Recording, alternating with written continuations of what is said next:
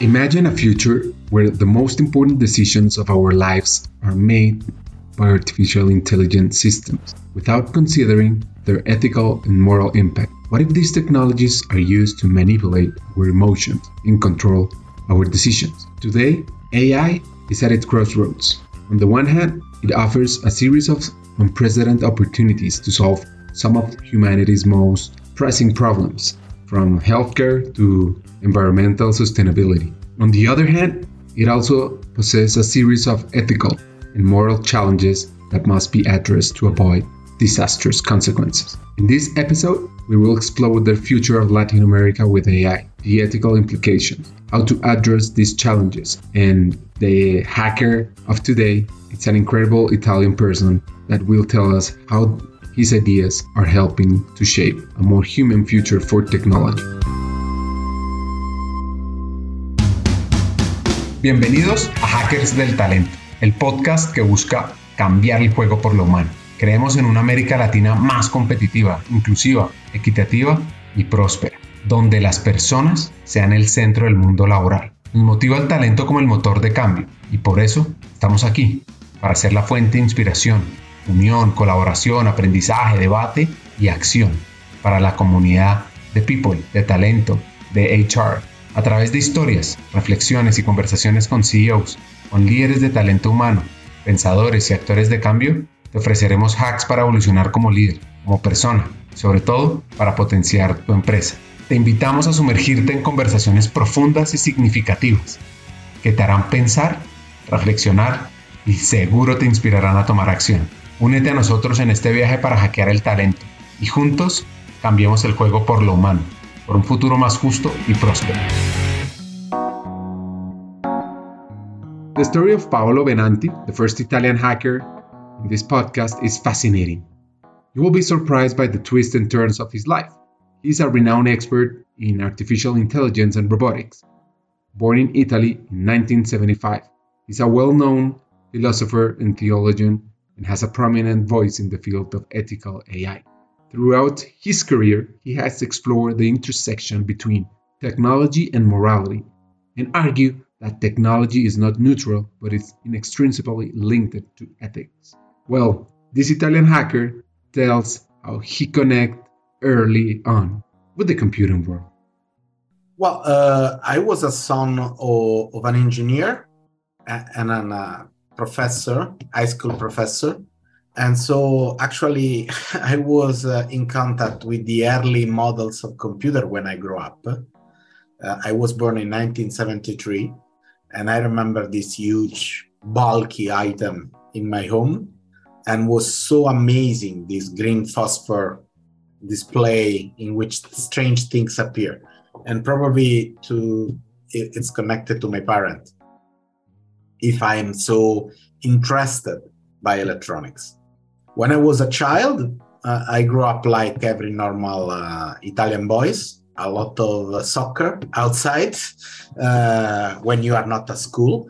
And, but uh, there was, you know, it, it was the time uh, in which uh, Dungeons and Dragons, bicycle, the first uh, portable uh, radio device give to our childhood this uh, sort of uh, mythological environment you know, in which there are something to discover everywhere. Uh, in the summer we spend from the morning up to the sunset uh, exploring outside. And then slowly slowly computer enter in our lives and especially the first textual adventure I remember the Commodore and the first textual adventure, uh, simple fascinate us. And we would like to understand how this magic can happen, you know. Uh, and then growing up, uh, we start to simple screw up uh, everything on the on the computer and disassemble it, reassemble it. We was playing with uh, uh, the first uh, PC, making them working with some kind of zombie machine, and then we are start to coding. So we was uh, the, the, young generation that was having fun with those all this digital environment. at the time we don't define ourselves as hacker. We were simple curious. The magic of telecommunication was experienced soon with a invention. Uh, for, first of all, was a portable radio, so radio to radio communication.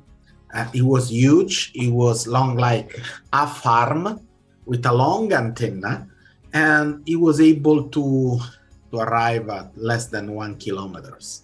But for, for us was the magician of telecommunication, you know, in, in, with us.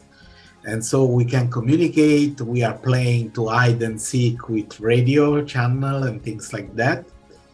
And when we grow up, at one point we start to to have a public radio or something like that but was too complicated because with a lot of regulation in Italy. So what we do what we do was uh, to set up later on a BBS bulletin board system, and that probably was our digital version of the radio.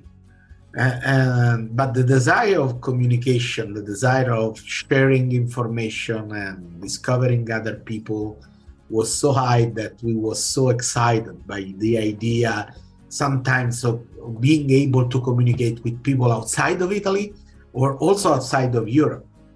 With portable radio, once we found a radio bridge that allow us to reach uh, uh, Czechoslovakia, Czech Republic. That was so unbelievable for us. Okay, today with a WhatsApp, you can go everywhere worldwide with an email you, the mail can make the turn of the world before you simple uh, take back from clicking on send it at that time was absolutely unbelievable a mother who's a teacher can be a great advantage for a child she can provide a level of educational support and guidance that is not always possible to obtain from other parents now paolo tells how life was in school that I, I, I cannot afford to have a bad grade in the school. Otherwise, my mother will kill me. Uh, and the worst things that uh, some professor can tell her was he is smart, but he can do much more than this.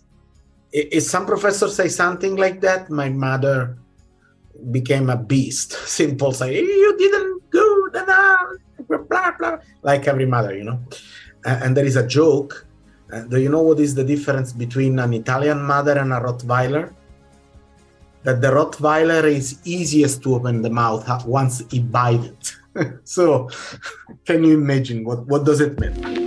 Pocas veces las organizaciones se enfocan en la cultura de aprendizaje o en el modelo de creación del contenido que sus empleados consumen. La obsolescencia del contenido es el enemigo número uno en los programas de capacitación corporativa. Cerca del 40% del contenido disponible en el mercado no se ha actualizado en los últimos dos años. ¿Cuándo fue que actualizaron los contenidos internos de capacitación por última vez? Hay una plataforma que ha sabido apalancarse de la economía de creación de contenidos, Udemy. Con más de 55 millones de estudiantes, Udemy es hoy por hoy el destino de capacitación virtual más grande a nivel global.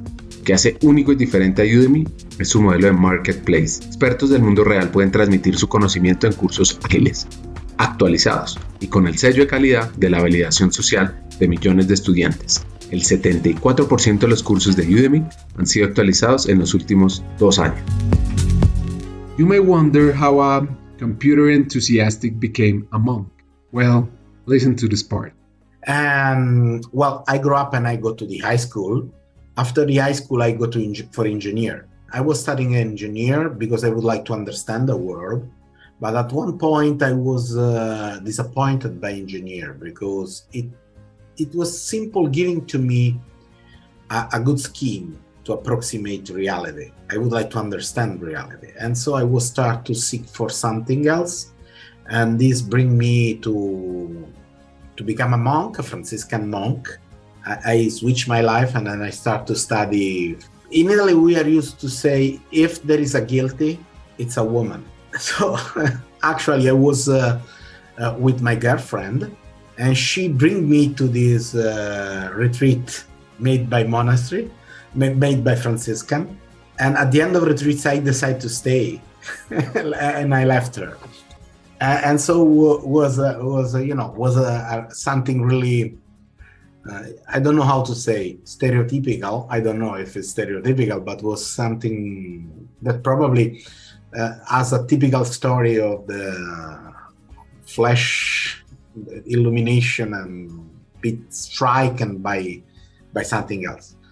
And in one year, actually, I left uh, my former life and I joined the order. And then I spent uh, 11 years in formation during the, the order, uh, st- studying. And this, during this 11 year, I make philosophy, theology. I make a spe- uh, I make a, a, a, special program in ethics, uh, and I make a PhD in ethics of technology because I would like to read back all my past experience in ethics of uh, AI. Uh, and I won a, a, a prize as a, a, a prize, a, grant uh, to be a visiting uh, researcher in Georgetown University in Washington, D.C. And so I went as a monks, as a PhD students in Washington, D.C., studying ethics of technology and ethics of AI. So the adventure that I was dreaming when I was child with my radio, with Palm Radio, continue up to nowadays. St. Francis of Assisi was born in Italy in the 12th century. After a series of visions, he decided to dedicate himself to religious life. He founded the Franciscan order in 1209 with the approval of the Pope Innocent III with the aim of living a life of humility and service to others. The Franciscan rule established that its members must live renouncing private property and material luxuries. They must also follow Jesus' example and dedicate themselves to helping the poor and the sick. The Franciscans became a very popular order during the Middle Ages and quickly spread throughout Europe. Well, going back to the story, how was the process of moving from engineering to philosophy to artificial intelligence? Well, if I can say with a tweet, uh, engineering was telling me how much is too much, and I was looking for why. And so it, I know it's much more complex than that, but you know, I, I, I was able to measure everything, but I still have not found uh, why something has deserved to be made or not to be made and this uh, more philosophical and theological question is still inside me and still ping on me to look for answer in the different situation. I'm still uh, uh, studying and writing books and making research on ethics of ai on the alignment problem between the machine and the human values.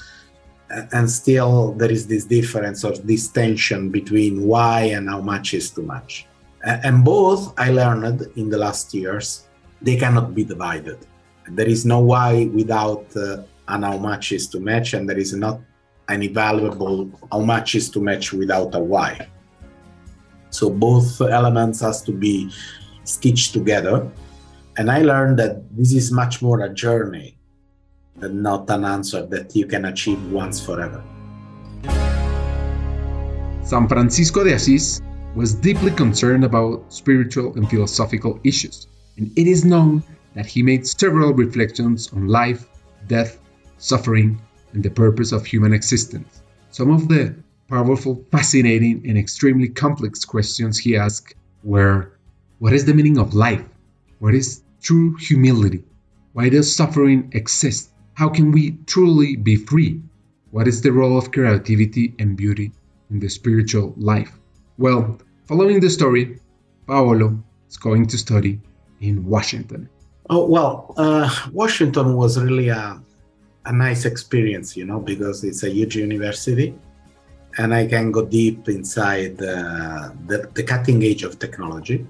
And at that time, there was a project that was called NBIC, Nano Bioinfocogno, that was the, the idea of using uh, biotechnology in the biological existence of the human beings to change the information inside the body and to obtain a cognitive effect on the, on the mind.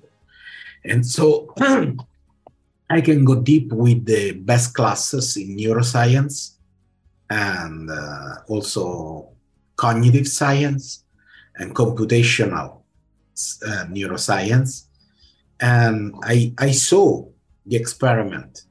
Uh, and there is a lab near my office in which uh, one researcher simple put a PCB, a small electronic device, inside the beetle, and he was able to control an alive beetle, making him flight or not flight.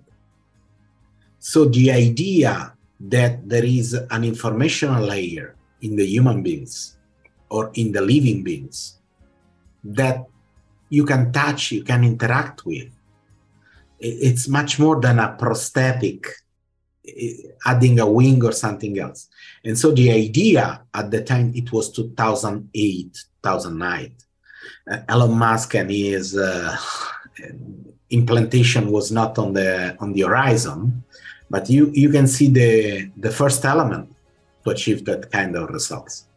So Georgetown was really a, wonderful experience because in Georgetown, I, I got an outlook of the next 10 years, of the direction of some kind of research. Inside the, the, this NBIC project, there was one statement that say, look, if we would like that technology can go deep under our skin, we must make it acceptable for human beings. Start to produce wearable and now you have smartwatch, smart glasses, and things like that.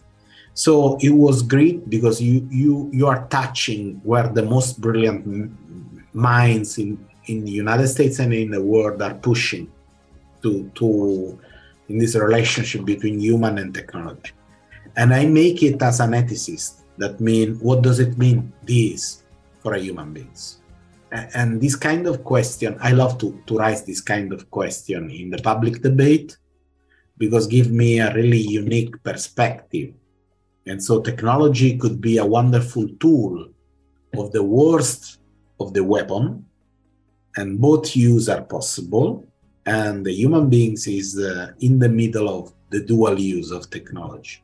And so with for example technology under the skin you can cure a lot of pathology connected to the nervous system or you can control a man like the scientist near my office was used to control the beetles so i, I got a new job making questions more than looking for answers. And this is still what i do today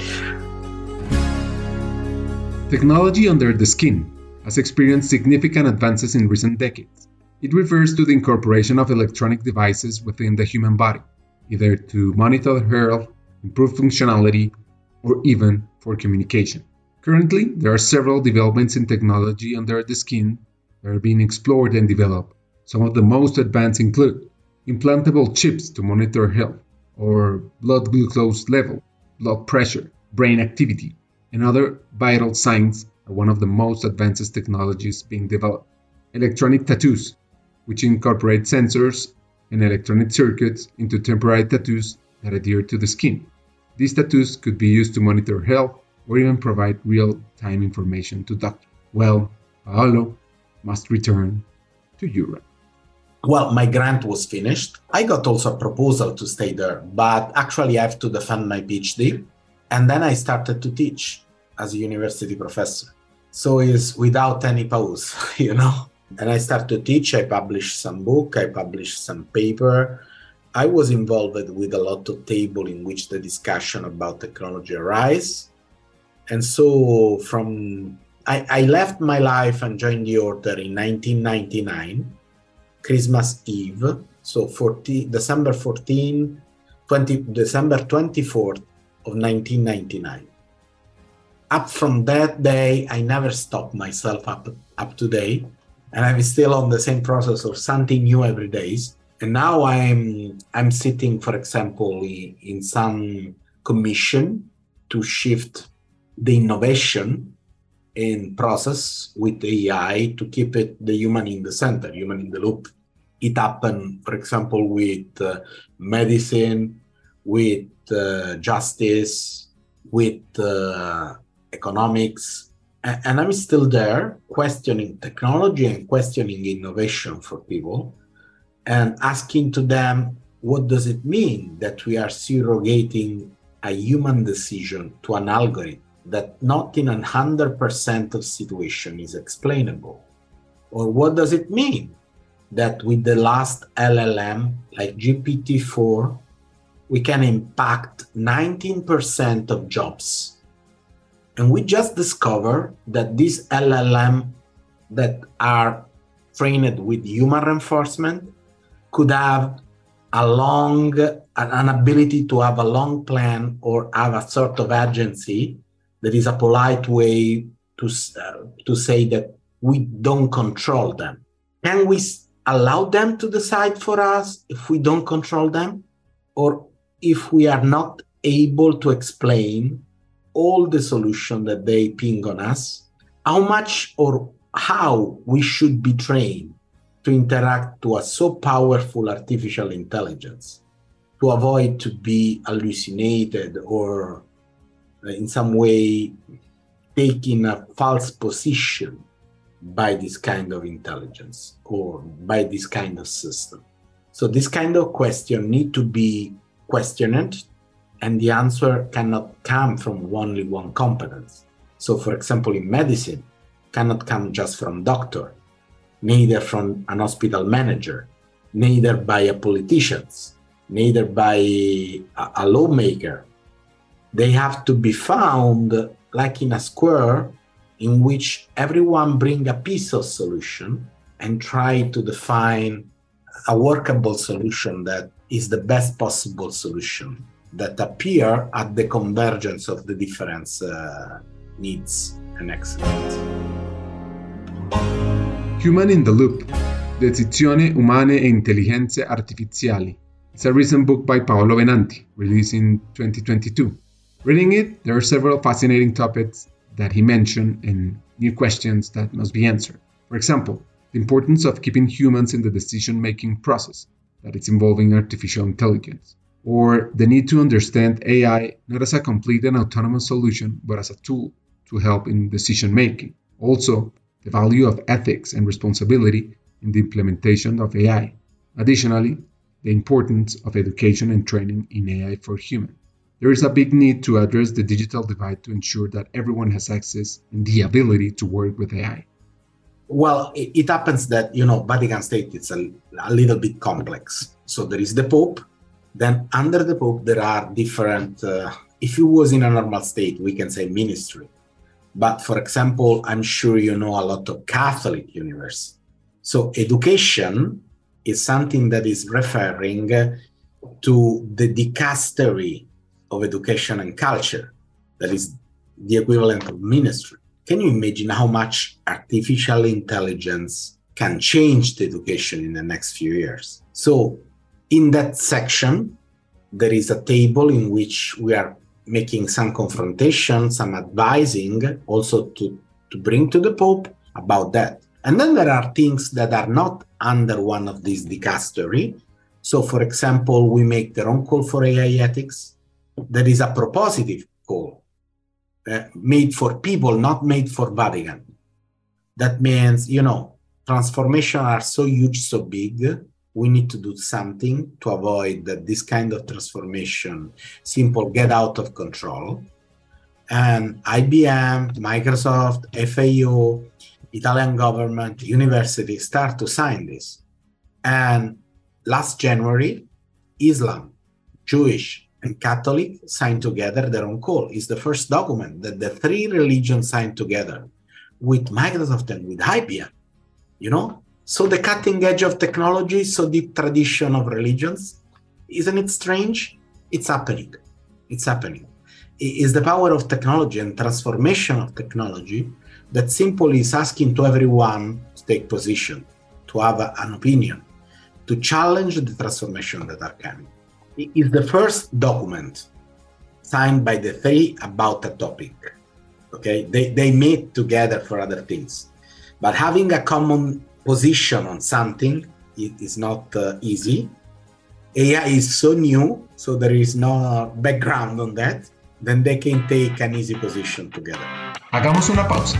Como sabes, en Hackers del Talento estamos en una misión, cambiar el mundo laboral por uno más humano, inclusivo y próspero. Sabemos que no podemos hacerlo solos, necesitamos tu ayuda. Te invitamos a compartir este episodio con esa persona especial que está buscando crecer en su carrera o mejorar su empresa. Juntos podemos inspirar a más talentos a sumarse a este movimiento. Queremos que te unas a nuestra comunidad, suscribiéndote al podcast, recibiendo las noticias en nuestra página de LinkedIn o averiguando más en hackersdeltalento.com. No te pierdas la oportunidad de ser parte de algo grande, de marcar la diferencia en el mundo laboral y de transformar la vida de miles de personas, porque juntos podemos hacerlo posible. Nosotros ya estamos aquí, dando el primer paso. ¿Y tú? ¿Te a nuestra misión de cambiar el mundo laboral por uno más humano? Hagámoslo juntos. Sigamos con el episodio. Born as Jorge Mario Bergoglio in Buenos Aires, Argentina, in 1936, he became a priest in 1969 and was appointed bishop in 1992. Six years later, he was appointed archbishop in Buenos Aires, and in 2001 was cardinal created by Pope John Paul II. Pope Francis was named the 263rd Pope of the Catholic Church on March 13 of 2013, following the resignation of his predecessor, Pope Benedict XVI. Since then, he has been recognized for his humble and committed approach to the poor and marginalized, and has been acclaimed as an inspiring and compassionate world leader. There are several phrases that inspire me. For example, the globalization of indifference has taken away our ability to cry. Peace in the world begins with peace in the home. The future is not a time that is yet to come, but a time that we create now. The true wealth is not in material possessions, but in time. We should not be afraid of kindness or tenderness. And finally, hope is the virtue that put us on the road give us wings to move forward, even when obstacles seem really difficult. I like I try to answer to you like uh, with the example that my professor in Georgetown gave to me. Uh, when uh, we were starting to go deep inside ethics of technology, he bring us to Manhattan, New York, over a bridge. The bridge was over the six-lane highway that is connecting Manhattan with Long Island, where there is Johnson Beach. And he asked it to us, what do you see? Can you imagine it's we was a smart uh, group of a PhD. Everyone would like to be the smartest guys in uh, in the in the room, and we start to say everything. But actually, the only answer was concrete and asphalt. Then he bring us to a public library in Manhattan, where we found a huge book of more than 600 page. That is the biography of the politician that made all the infrastructure in New York. Richard Caro was the author, Robert Moses is the politician. And we found inside the book that Moses has a clear political vision, really shared and common in the 40 of the last century. Probably today it's not acceptable. The best part of the city has to be for the best part of population. And in his mind, the best part of population was the white middle class. So he simply didn't build any public transportation to Long Island. And the bridge that we saw was two feet lower than the standard. So no buses can commute on that road, only car. And at that time, the only people that can afford a car was the white middle class. And so at the end of the day, the lecture was every technological artifact is a displacement of power, is a form of order. Well, AI is like the concrete, is a form of power, is a displacement of order. Algorithm embedded inside the cloud services that run a lot of the things that we are facing on are simple shaping our life are simple giving us an order giving us an opinion an idea. Well the ethical question is how to make it clear and how to make it uh, compatible with democracy because it's a different form of power that could be bigger or stronger than a, a public power or a state power. And probably we saw it, the power of the tech company, in 2021 when Twitter simple, simple pulled out the most powerful man in the world, the president of the United States. And so, you know, that kind of struggle, I'm not saying if it's good or if it's bad, if they did well or not, but the most powerful man in a state was ruled by a private company in that state that was unthinkable at that situation. And so, you know, questioning technology uh, if you ask me, what are you doing today? It's making this kind of question to the decision maker, to the policy making, to the politicians. Simple to give them the ability or the possibility to offer an answer to this kind of question. One of the points that, as you know, interests me the most is the potential that we have as a region. However, what challenges does the evolution of AI present to our region? Well, I think that there are a lot of different uh, challenges. You know, the history of Latin America was also a history of an abuse of the West on this wonderful continent. First, we take the resource, then we take the works. Now we can take the cognitive ability of these people. If we use people to train AI with a lower wage, is a new form of colonialism. We are not anymore interested in sugar sugarcane or in gold or in something else. We are not anymore interested in the muscle power of slavery.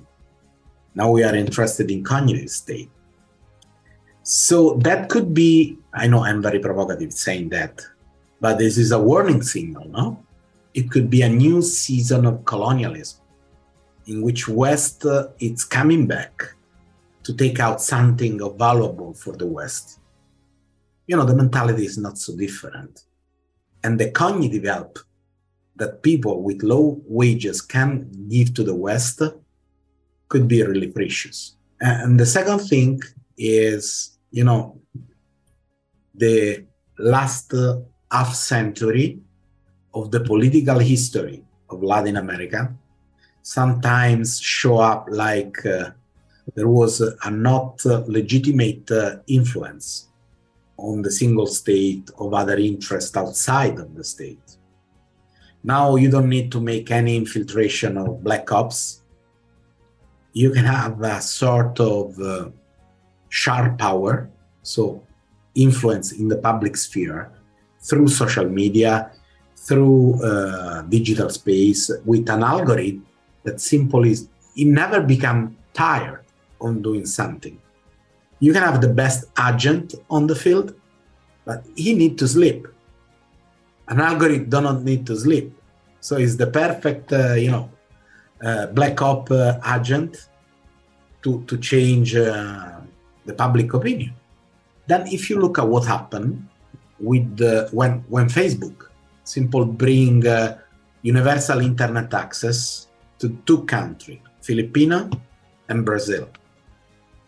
In Philippines, Duterte, in Brazil, Bolsonaro.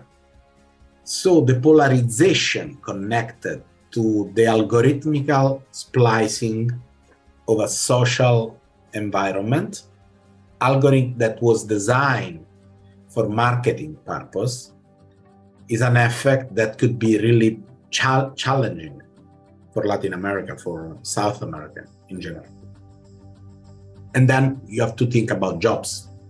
The jobs that are not connected with muscle are the best that the machine can do. So a, an AI flooding could simply eat the best paid job that are the more cognitive and simple release the lower income jobs. And so also the, the poverty could be shifted in a different way. So there are a lot of challenges because you know in this moment there are just two giant product producer of AI, the United States and China. Europe is confident. I I don't know if it's safe, but it's confident that because it's a huge market, regulating the market is enough to not be too much influenced. I, I think is I hope it's right, but it's a dangerous call in my perspective.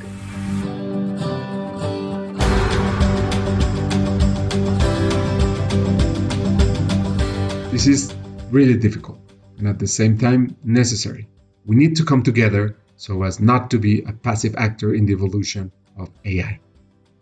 Absolutely. But this is now the bet that Europeans are doing on themselves. In a divided South America, I don't know if could arise a political defense or if every country has to, to play its own game and they could be eaten much much more easily by the two service provider with two really different politics behind and so it could be challenging but you know tension around the world are rising everywhere and i think that what we will see in ai field is also like other field signed by this rising tension that uh, the global economy is producing among blocks.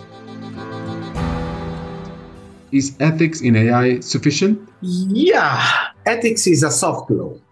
It is a principle that company could uh, apply, try to give to themselves a regulation before someone from outside intervene you cannot simply say ethics is enough. Ethics is important, is a voice, but it's a voice. So with a voice, I can go deeply inside yourself and touching something really deeply, but it's a voice. You can simply ignore it.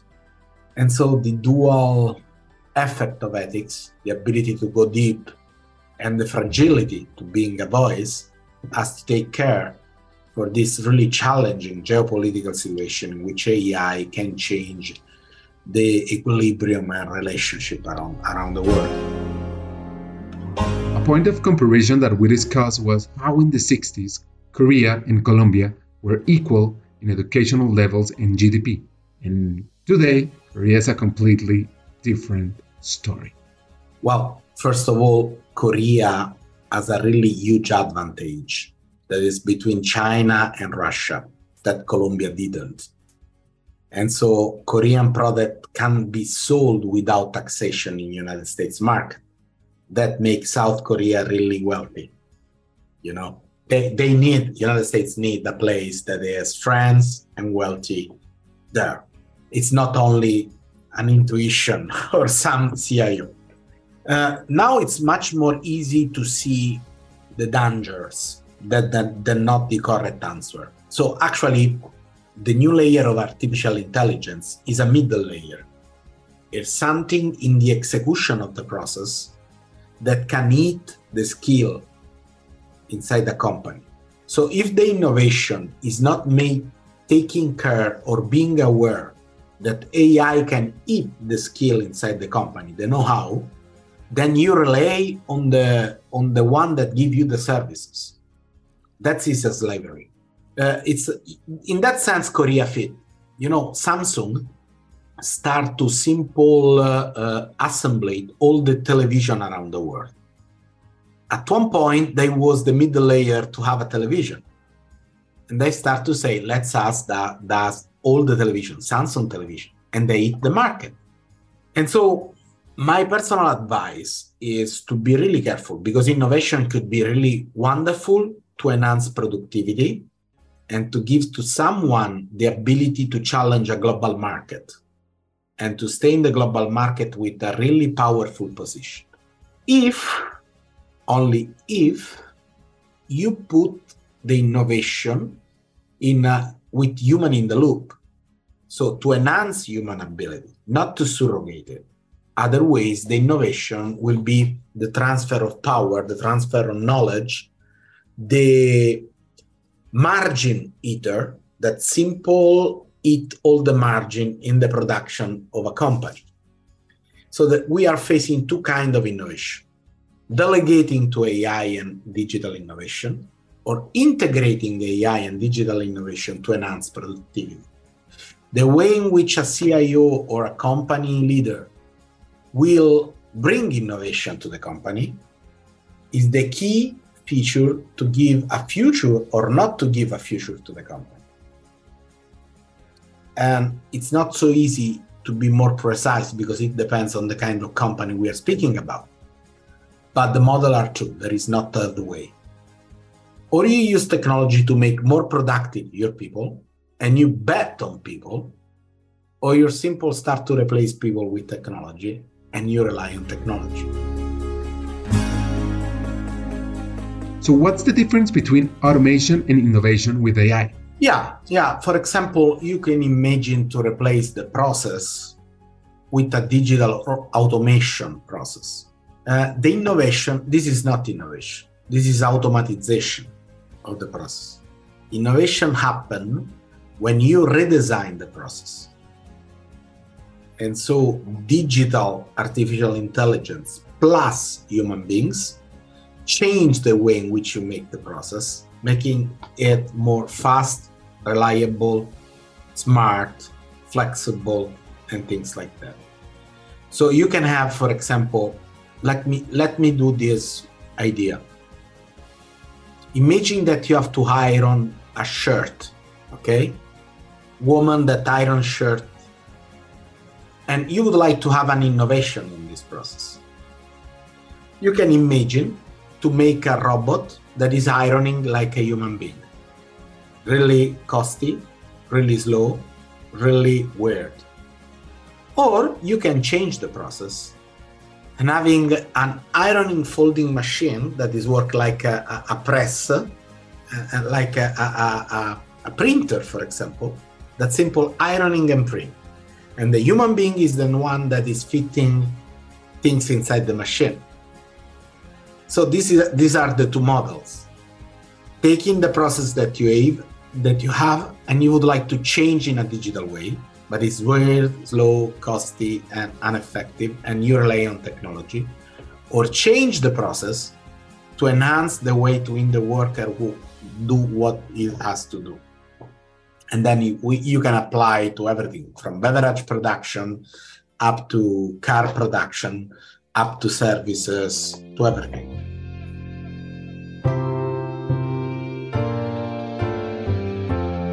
The challenges that arise with the speed of evolution and growth of AI are numerous. Well, uh, we are challenge. We are facing a huge challenge. You know, every day there is a, a challenge, a linguistic challenge between a machine that every day it's much more human and a human beings that every day understand himself as more as a machine.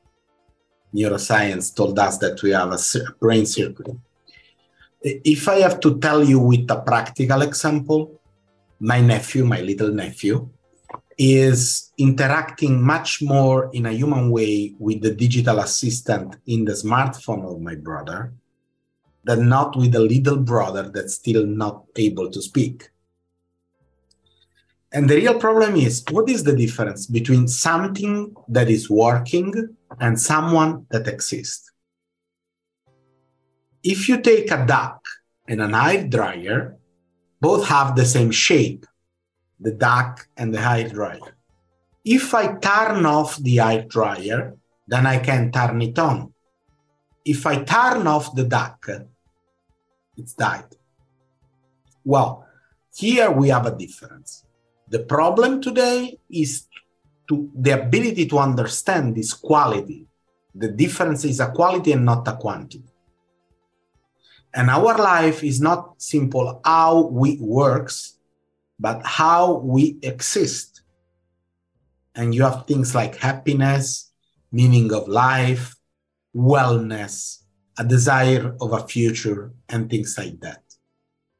Other ways we would like simple to be more efficient, but you will have not happiness, meaning of life, uh, meaningfulness, and things like that. So the two different, you know, there is like a, blur, a, a, a blurring between a human being and machine because AI is much more more intelligent. We have to find back the ability to say what is the difference and to interact or to act with the human beings in a human way and the human beings deserve human rights and give to the machine the right position in the social place. Take note of this phrase in this hack. We must bet on human nature. Yeah, absolutely. It's a huge game in which we have to play together. And I think that education is one of the first challenge. Education, not only the one that happen in the school, but also the informal one, like the one that can happen listening, for example, a podcast or reading a book or reading a piece of newspaper.